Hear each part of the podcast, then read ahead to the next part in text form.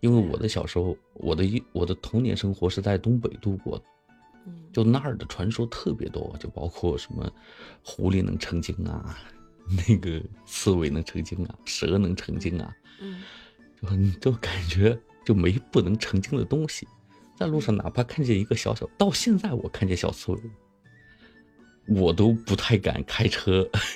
压过去，就我要好好的等它过去以后，我再开车往前走，完全就是小时候留下的阴影。是的，是的，哎，我觉得现在你讲起就是社会进步到现在，确实是很多东西都没有了。我我我，呃，所以现在孩子可能对这个真的没概念，那吃他见过的动物估计是变成了餐餐桌上的食物，对吧？这最多最多现在小朋友养个什么猫啊狗的什么，那但那都是正常渠道来，你都有前提是有心理的准备了。嗯来的。我记得我小时候那时候在湖南，家里面进过什么？我想想，刺猬是进过的，然后那个还有穿山甲，你知道吗？嗯，你见过穿山甲吗？我我见过穿山甲，被我爸带进来过，就是这种东西就时刻陪伴在我的身边。然后那个刺猬会咳嗽，你知道吗？嗯，对，它会打吃咸了它就会咳嗽，它会打那那声音可像一老头了。对对，然后那个小的时候又小，听到这个声音可害怕了。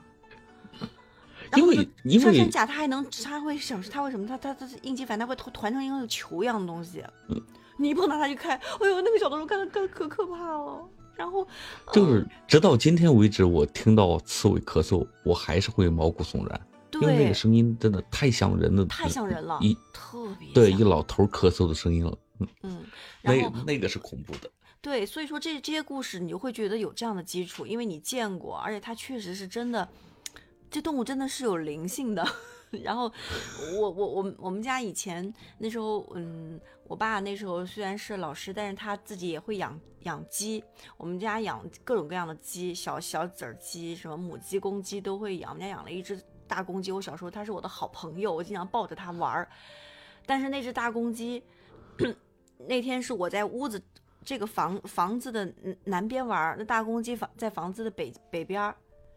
然后他就是在那儿玩着的时候，就听到周围的小朋友在那讲说老鹰老鹰老鹰，就看到我就眼看着一只老鹰从天上俯冲下来，然后就啄了我们家那只大公鸡，然后我。哭着就跑到房后去看，我大公鸡真的就躺在血泊之中，被老鹰给啄死了。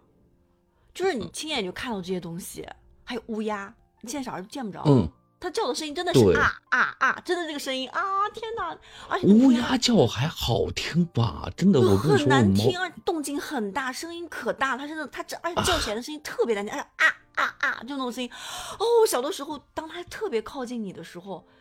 哇，你真的是有一种就不吉祥的 那种感觉，因为它有黑音嘛，你知道吧？发出那种声音来，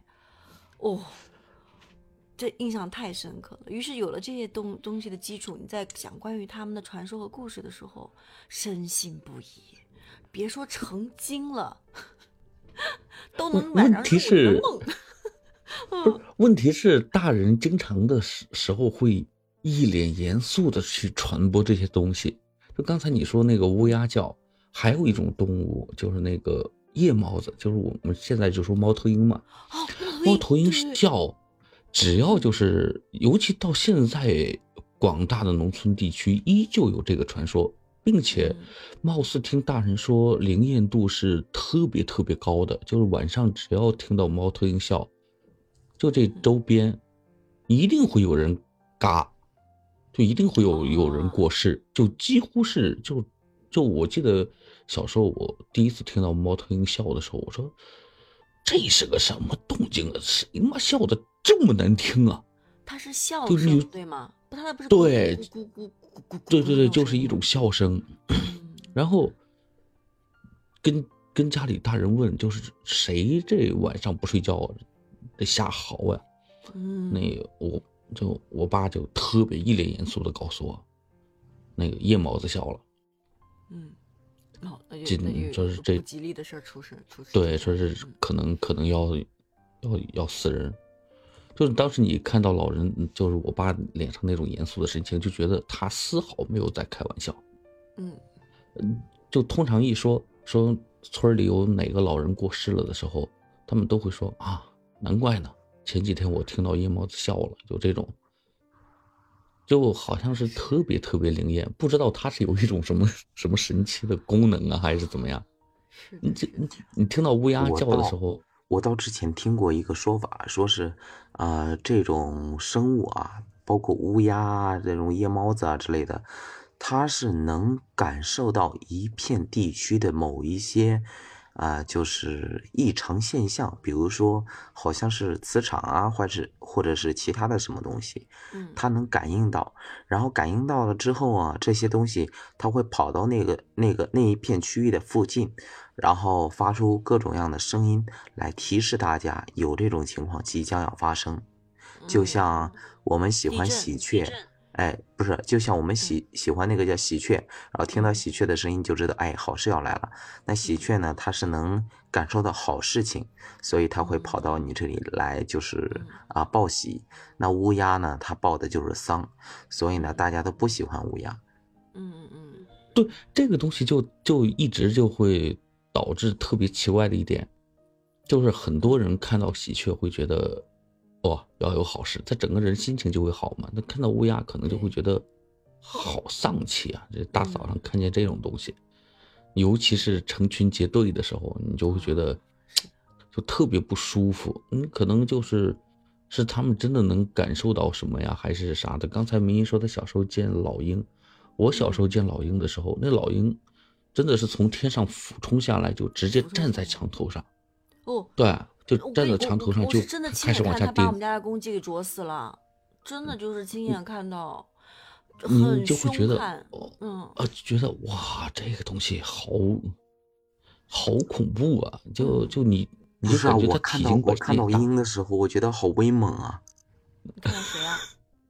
鹰老鹰，因为小时候我也看到过，那时候每次就是有老鹰在天上盘旋的时候，我们都会觉得哇，老鹰，老鹰，老鹰。然后，然后有一些小朋友，嗯，包括我，当时都在想，如果能变成它就好了，好帅啊，在天上飞，那种雄赳赳气昂昂的那种感觉，那种俯视天下的那种那种气场，哇，顿时觉得哇，真的是。啊，小孩子特别喜欢了，但就是因为小的时候有这个记忆了，以后看到它，我看到老鹰，我就有一种非常惧怕的感觉，真的，因为它在天上飞，你是感受不到它危险的，对不对？当当它真的在你眼睛真的轻，就很快的速度把这大公鸡啄死的时候，你会发现它真的是攻击力攻攻击力太强了。包括我看到跟它类似长得像秃鹫，在动物世界看到那种秃鹫的时候，看那我我就有一种浑身毛骨悚然的感觉，很害怕。就这些东西，所谓的民间故事啊，就是以前大人吓吓唬小孩的这些故事，它有一个很好的环境基础，就他告诉你晚上你如果不睡觉，晚上乱跑的话会被狼叼走。那问题是你真的是白天的时候你在郊外的时候，就真的能够碰到灰狼这种东西。对，对你就会觉得，嗯，他撑不起我，大概这个狼晚上得来找我。现在你跟小孩讲，小孩就，嗯，扯淡。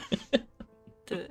现在没有那个环境基础了呀。现在这个故事你讲出去，那小屁孩多大小屁孩？你说的是骗人的，肯定是，对，不会认为你，但就不像我们小时候，你是真见过这些东西。那家长再以这个为基础再讲的时候，那深信不疑呀，而且口口相传。哎，包括我想到一个，想听到说那个叫环境基础这个东西啊，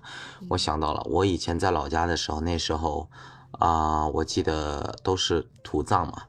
然后嗯，那个。基本上是每个村子的东头或西头或南北，就是村村子的边缘地方都会有一片啊公墓，我们叫坟场。嗯，然后都是整个村子啊谁家的谁什么埋在那边，然后它就会时间久了之后，它会那个骨头就是腐烂了之后会有那个磷火，磷碰到了氧气就会燃烧嘛，然后。烧出来的是绿色还是什么颜色？我到这个我倒忘了。我记得我小时候那时候，我们要就是念小学，嗯，我记得那时候大概是念三年级吧。然后有一个，就是距离我们大概要啊十来公里的一个村子的一个老师来到我们这儿给我们上呃念书，就是，然后所以他要大概早上就要五点多他就要起床了，那时候天还没亮，他骑着他的脚踏车经过一片坟场的时候，看到有那个鬼火，就是那个磷燃烧，他看到了之后，从那个那个坟场，他那条路还特别是奇怪，从那个坟场中间给穿过去了。然后他一穿过去呢，然后那个空气流动带动了那个灵火，那灵火就跟在他屁股后面飘。一看到飘过来，他人都傻了，然后那脚踏车蹬的都成风火轮了 是这真是风火轮。那林就跟在他屁股后面，然后跟出来好远好远。然后他早上就是我们就是因为要念早呃念早自习嘛，起的都挺早的。然后那时候天还没亮，黑灯瞎火，他把我们叫在一起跟我们讲，以后啊，你们要知道这个东西啊，它其实呢不是鬼火，它是一种磷啊，磷遇到了氧气会燃烧嗯啊。你们以后如果真的经过的时候，别跑那么快，空气会带动它追着你们跑的。啊，当然不去最好啊，什么什么什么，我我是感觉他嘴上这么跟我们说，但是他下得不轻，嗯，那肯定。不然不然他不可能那啥，就是把我们好多人叫在一起，给他一个安全感。他他其实是特别我们还是一群小屁孩儿，对。对，哎，我跟你讲，就是以至于我，呃，跟你们讲，我我不是呃小时候跟小伙伴也去过那个坟地，而且去晚上去看看到了这种灵火，那星星点点的啊，不是很多。后来就是呃夏天到了之后，不是到处都会有哦，现在没看不到了。那个时候是那个躺椅搬到外面的，身边到处都是萤火虫啊。那个萤火虫，我第一次看到它的时候，我就觉得，哎呀，好像鬼火，就你你见过萤火虫？萤火虫那个不同的萤火虫，它发出的光的色彩是不一样的，有的是发蓝光，有的发绿光，有的发黄光。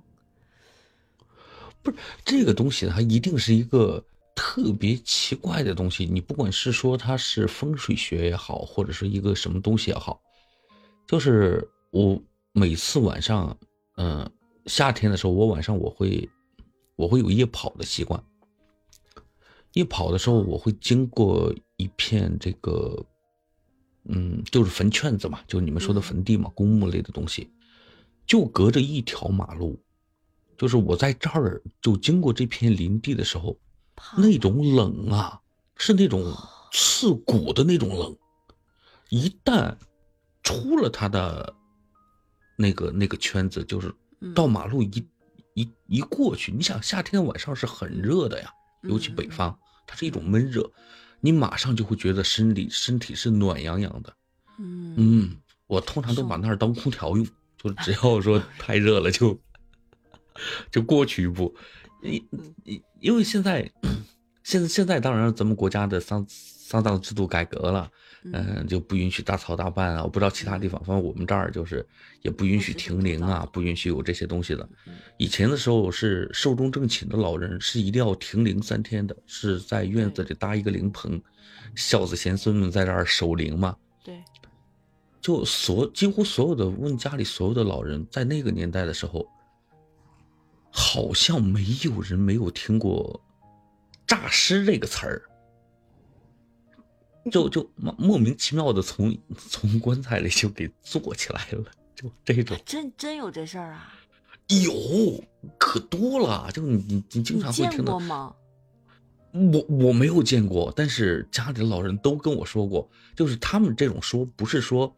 他为了吓唬你说，你可能你的叔叔跟你说说咱们村儿谁谁谁哪个老人，你哪个你哪个几爷爷，就那时候他们不是排辈儿嘛，可能你你八爷爷九爷爷那去世的时候，当时我们在那儿守灵，然后突然间他在夜里咕就坐起来了。通常这种情况的时候，都是有猫经过或者怎么样，嗯就就会坐起来，然后就说这事儿。当时你觉得你说扯淡吧，这个对吗？然后你就会去找当时的相关人求证，因为相关人都还在世呢。嗯，就说，哎，那个谁，我叔叔说，当当年我我哪个爷爷过世的时候诈尸了，是真的吗？嗯大家都说是真的，那就证明这种事情是一定是发生过的。嗯就有了这种事情，就导致就所有的这种民间的关于诈尸啊、诈尸还魂啊这种说法，就对可信度是特别特别高的。特别特别高，就以对致对以至于就是我爷爷那时候过世的时候，那时候还还有守灵那一套东西嘛。嗯，但是我又作为长子长孙，我是一定要带几个弟弟妹妹在那守灵的。就村里的老人会过来告诉你嗯说，一定不要让猫接近。嗯嗯嗯嗯，不知道什么原理啊，就可能这么我我之前有传的下来。听说过，这什么原理？之前因为为什么会做我小我我小时候也听说过那个东西啊，就是诈尸这事儿啊，然后后来我也有去网上去查这个啊，好像说是那个人死了之后，体内还有那种叫生物电流会刺激，就是一些肌肉。会导致他一些痉挛啊，什么东西啊，呃，然后包括一些影视剧里面也说的，你如果说那个叫去了停尸间，那里面有一些那个叫呃法医，他们会验尸之类的，他们会经常看到那种尸体抽啊干嘛的，啊，就他有一个专业的名词叫什么东西，我是记不起来了。反正说是有这种情况，就是肌肉还能还没有完全僵化的时候，啊、会有一些外在因素刺激它之后，它会产生一些痉挛之类的东西，然后你看上去就像哎，这诈尸了。那其实说是好像是就是一些生物电流的一些一些因素，哦，其实还是可以用科学的对，有科学依据可以去解释的。是，对。那那你就不用说说那个他真的是诈尸啊，你这时候你这个已经死去的人给你来一个膝跳反应也能吓死人，你知道吗？吓死人吓死人啊！哎，我跟你们说一个搞笑的事儿啊，说一个搞笑的事儿背着一把糯米，